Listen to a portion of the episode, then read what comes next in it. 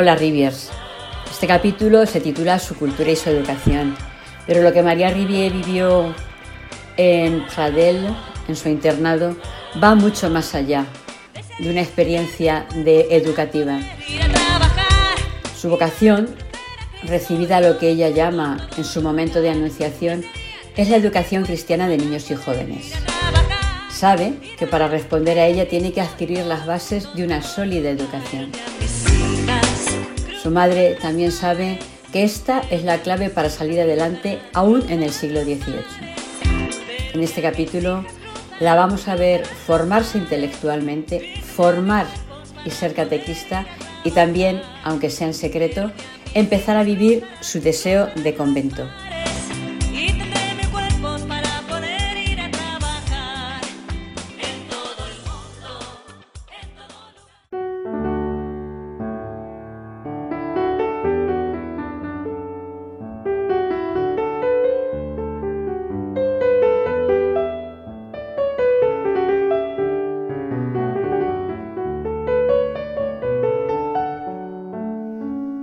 Capítulo undécimo. Su cultura y educación. A medida que los años pasan, se acentúan más y más los rasgos de la personalidad de María Rivière.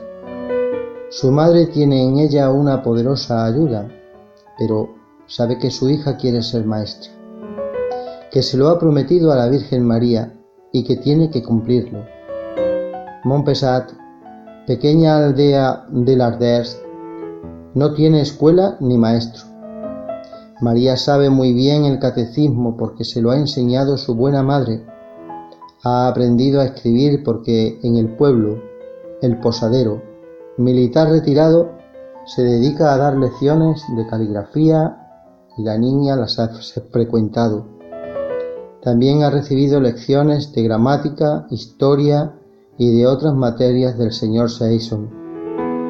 Ninguna niña del pueblo, ni ninguna jovencita sabe más que ella. El día de la confirmación, cuando el señor obispo hizo a los niños el examen de catecismo, todos quedaron maravillados del saber de María Rivière. María tenía entonces doce años, en aquel tiempo. La educación intelectual de una joven de esa edad estaba casi concluida. Sin embargo, la señora Rivière llevó a sus dos hijas, Cecilia y María, al internado de Pradel. Allí permanecieron dos años. La pequeña era el ángel del colegio. Era muy grande su ascendiente entre compañeras. Ella dirigía los juegos en el recreo. Ella ponía paz en las discordias. Ella se imponía en los ratos de estudio y de silencio las niñas que tienen una dificultad acuden a ella confiadas, seguras de que María sabrá ayudarles a salir del apuro. En las vacaciones volvió a su casa con dos sentimientos muy contrarios. Uno de alegría, el, perder el poder abrazar a su madre y otro de tristeza.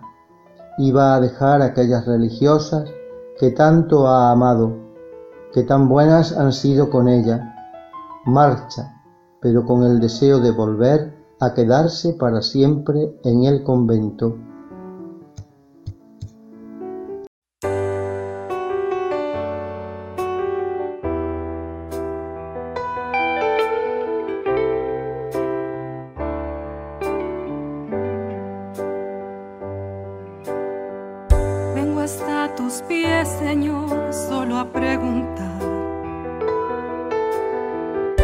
Cambió tan repentinamente?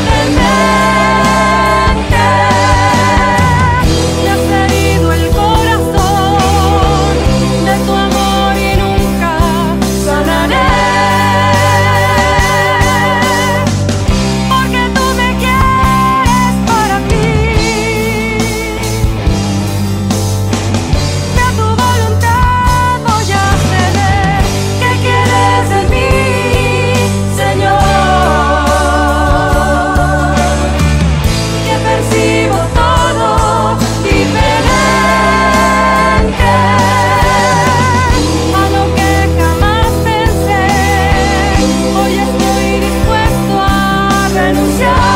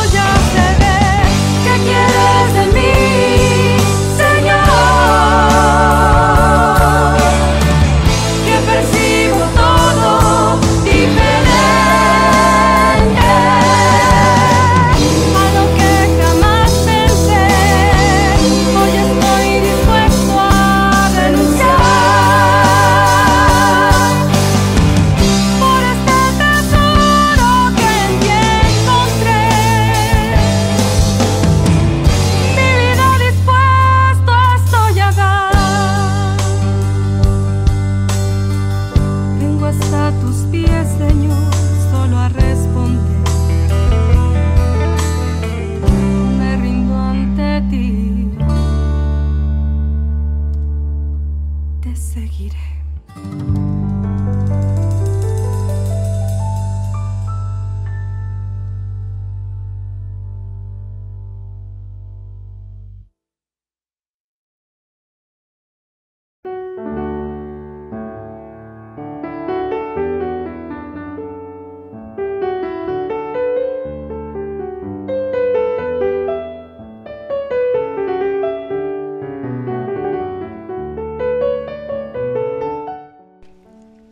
Dice Santa María Rivier, no es que las almas que pertenecen a Jesucristo estén exentas de defectos, los tienen sin duda, pero si cometen faltas, se levantan inmediatamente, o mejor dicho, nuestro Señor Jesucristo las levanta. Es tan bueno que primero deja, eh, se deja encontrar Luego se reconcilia con ellas y hace una nueva paz.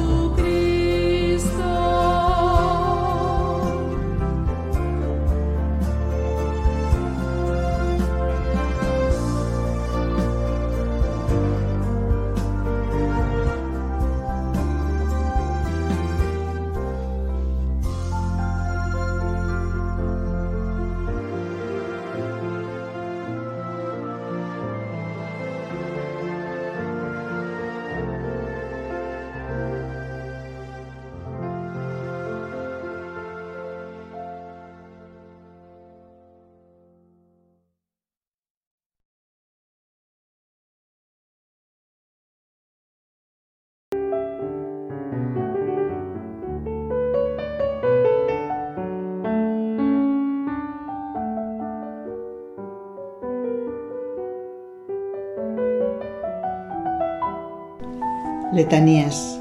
Santa María Rivier, la adolescente que sueña con aprender para enseñar. Ruega por nosotros. Santa María Rivier, la adolescente que pone paz en las discordias. Ruega por nosotros. Santa María Rivier, la adolescente a quien acuden las compañeras que tienen dificultades. Ruega por nosotros.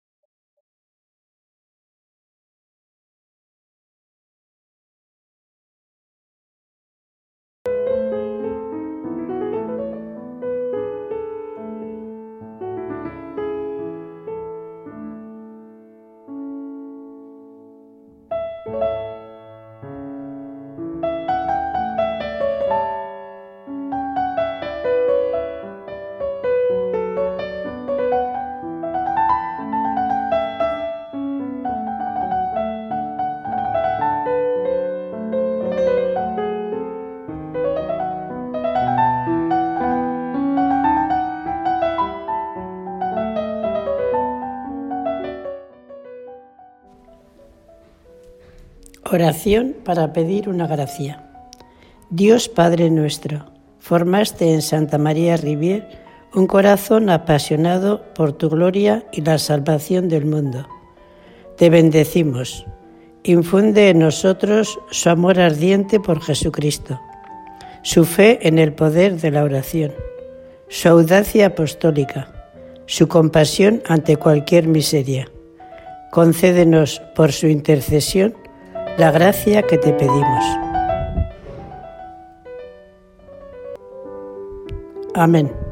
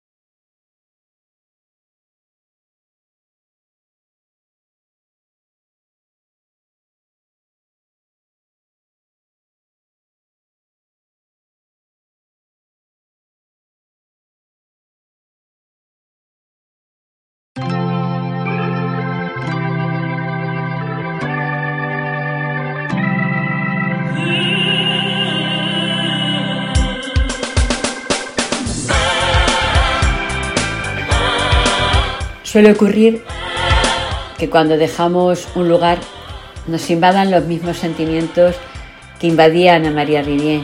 Alegría por un lado, pena por otro, mirar al horizonte y ver qué nos depara el mañana. Vuelve, además de con esos sentimientos, con algunas certezas. Cree haber encontrado su lugar y su cómo. Y descubrirá, y descubriremos en el capítulo 12, que como dice Mario Benedetti, cuando creíamos que teníamos todas las respuestas, de pronto cambiaron todas las preguntas. No hago spoiler y nos vemos en el capítulo 12.